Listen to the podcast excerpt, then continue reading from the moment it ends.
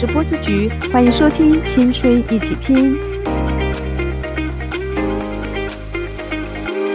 这一集特别连线到台南，和出版了二十二本书、海内外畅销数十万册、很会说故事，也很会教写作的高诗佳老师，来聊聊如何透过阅读故事补给我们的写作能量。Hello，诗佳老师。Hello，大家好，我是诗佳老师。诗佳老师，首先恭喜您最近又出版了新书啊！对，嗯，我这本新书叫做《阅读写作小学堂》，高诗佳的十三堂创意读写素养课。那内容也是跟阅读写作的教学哈学习有关。那希望呢，能够让大家呢对阅读写作产生兴趣。施佳老师不但长期撰写语文教育类的书籍。多年来，也在我们中学生报分享许多阅读和写作的方法。今年一月，大学学测的国文作文题目考了花草树木的气味记忆。而在去年八月时，施佳老师在中学生报就介绍了德国作家徐四金的小说，来教读者描写嗅觉的感受。当时也以气味为主题征文送书。今天在节目里，也想请施佳老师分享一下。如果想要生动的描写气味，是不是有一些诀窍呢？啊，是的，嗯，我们呢，呃，在写这个气味这个题目的时候，其实啊，有三个诀窍可以给各位同学参考哈。那第一个就是，呃，我们可以写出我们身体对闻香的反应哈。想象你闻到世间绝美的香气的时候，身体会有什么反应呢？你可以写起了鸡皮疙瘩。全身的毛孔都张开了。好，那第二个诀窍就是，呃，我们可以用绿叶来陪衬。那红花需要绿叶来陪衬嘛？所以呢，你选定的要书写的这个气味呢，你也可以选择另外一种气味来陪衬它。好，那第三个诀窍就是具体的比喻。想要形容虚无缥缈的嗅觉感受，最好就用具体的事物来比喻啊。那你可以用花园、用音乐的声音、用小鸟叫的声音，哈，或者是用玫瑰花剪影，哈，来比喻你所闻到的气味，哈。我相信这些特别的比喻呢，会让你的句子看起来特别的特殊。谢谢施佳老师对于气味题目的写作建议。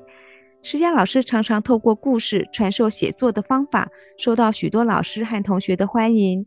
今天施佳老师要为我们带来什么样的故事呢？嗯，我今天想要分享的是一篇唐代的传奇小说《裘染客传》。那作者是唐代的杜光庭。那这个故事是在说隋朝末年的时候，隋炀帝时期，司空杨素有权势，可是啊，为人非常骄纵。那我们的男主角李靖拜见杨素，就献上他的治国策略。可是杨素的态度啊，非常的傲慢无礼。那当李靖发表见解的时候，有一个美丽的歌妓，她手拿着佛尘，一直看着李靖。到了半夜啊，这个歌妓突然来敲李靖的门，想投奔李靖。只见啊，这个美丽的女子脱下她的外衣，摘下帽子，原来是个十八九岁的美人，素颜，身穿华服，向李靖下拜。原来这个女子就是我们的女主角洪福。那李靖呢，慌忙回礼。这个女孩子就说啊：“我伺候杨司空已经很久了，见过的人很多，没有一位像您。那菟丝女罗无法独自生长，希望能够依托大树，所以来投奔您。”那李靖就回答：“杨司空在京城的权势很大，该怎么办呢？”这个女子就说。他庸庸碌碌，没有作为，没什么好怕。很多歌女逃走，他也不追究。我考虑的很清楚，请您不要有疑虑。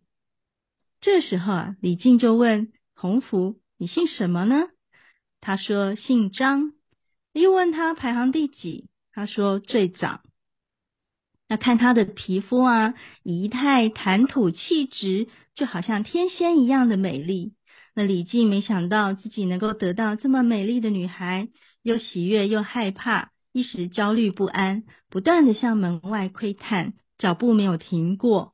那这个故事啊，其实就是在说男女主角一见钟情，再见面就决定成为终身伴侣的故事。后来李靖、洪福遇到了裘冉克，成为结义的好友。那裘冉克本来想要夺取天下，自己当皇帝的，可是他看过李世民以后，就自愧不如，就把全部的家产都送给李靖的夫妇，希望他们能够帮助李世民统一天下。那自己呢，却黯然离开。后来就到了海外，成为扶余国的国王。谢谢施佳老师的介绍。在《裘冉客传》的故事里，李靖、红拂女和裘冉客这三个人之间的互动，刚开始的时候好像有点紧张，又有点尴尬。尤其是红拂女夜探李靖的这一段，相当有趣。想请施佳老师来解析一下，作者怎么样来塑造红拂和李靖这两个角色呢？好的，在这段故事里头啊。这个作者对两位主角的描写用的都是对照法，比如说呢，洪福从容行礼，李靖却是慌忙回礼。那洪福一开始就表示自己看过的人很多，他看出李靖是有才能的人。那除了表现出他有世人的能力，也表现理性的态度。可是李靖的回答却跟他完全不同了。李靖说啊，杨素的权势很大，该怎么办呢？其实这句话的意思并不是发洪福好人卡哦，相反的，他很愿意洪福来投奔他，只是一时不知该怎么办。那这个时候，洪福就对杨素进行了一番分析。他说：“杨素庸庸碌碌，没有作为，不少歌妓跑掉，也不追究，所以呢，他是在长期观察以后才决定行动的。”这告诉我们，洪福不但理性冷静，还很有耐性，观察力也很强。这个时候啊，李靖的行为举止却刚好跟洪福成为对比。李靖不断的向门外探头探脑，走来走去，很担心有追兵追过来。可是洪福却一点都不害怕的样子。所以呀，我们总体来看，在这个塑造人物方面。其实作者将女主角红福的智慧和性格抬得很高哦，啊，甚至超越了男主角。在唐代的传奇小说中，其实有不少作品是将女性描写的又聪明又美丽，人品甚至超过男主角。《裘染客传》也符合这个特色哦。如果我们想学《裘冉客传》的写作技巧，可以怎么做呢？施佳老师可以提供一些方法吗？在小说里头，洪福很镇定，李靖呢，他是不断的看向门外。从这些动作，我们就发现啊，他们一个冷静，一个惊慌，在这样的对比下，人物的个性就被凸显出来了。那如果我们也想要呃写出这样的效果，可以按照呃以下这些步骤来写哈。第一个就是设定主角，想要进行对比，至少要设定两个人物。比如说爸爸跟妈妈，第二个步骤就是要设定人物的个性。好，那而且这些个性它是必须对比的哦。好，比如说啊，我们说爸爸的个性急躁，容易慌乱；那妈妈的个性沉稳，处变不惊。第三个步骤就是我们要设计一个突发的事件。用一个突发事件来写两个人物的反应，好好表现他们的个性。比如说地震来了，爸爸急着想往门外冲，妈妈去将大家拉到桌子底下躲藏。那我们也可以说，嗯，比如说呃洪水来啦，好淹大水啦，好或者是台风来啦等等的。好，我们利用这些突发的事件来创造两个人物的对比。好，那最后一个就是。设计对话，那除了动作以外，我们也可以透过对话来表现对比的个性。比如爸爸说：“地震来了怎么办？”啊，很慌张的样子。可是妈妈却说：“快躲到桌子底下，手抱住桌角。”好，从这样子的对话，我们就看得出来，哦，爸爸就是很紧张啊，不知道该怎么办。可是妈妈呢，却马上当机立断的下了正确的指令。谢谢施佳老师的解说。那可不可以请您用这三个写作技巧来为我们示范一篇文章给同学们参考？嗯，好。那从刚刚的这样子的步骤，我们可以写出呃一个小小的故事哈。比如那晚我睡得正香时，只觉得身子摇摇晃晃的，突然惊醒，原来是地震了，全家人都被地震摇醒。妹妹哭着下床，跑来紧紧的抱着我，但我也很害怕。本来想过几分钟就不会再摇了，没想到地震持续了好久，而且越摇越厉害，墙壁还轻轻发出“叽嘎”的推挤声。我们正在惊慌，只见爸爸冲进我们的房间，大喊：“地震来了，怎么办？”我们三个人吓得抱在一起。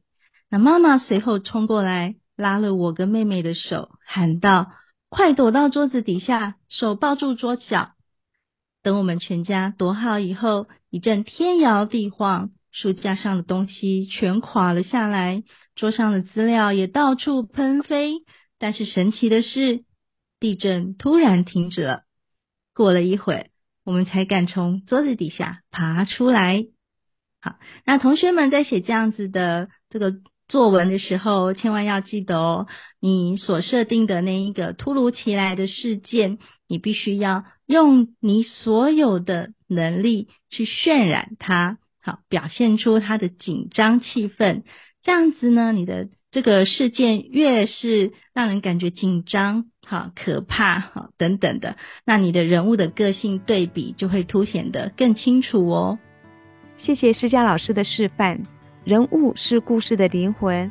当我们了解作者塑造人物的方法后，就能更了解故事里的人物哦。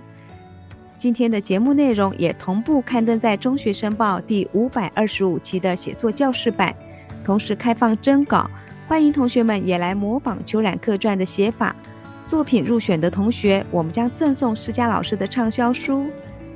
今天很开心能够邀请到施佳老师来跟我们分享故事和写作技巧。谢谢施佳老师，谢谢波斯菊。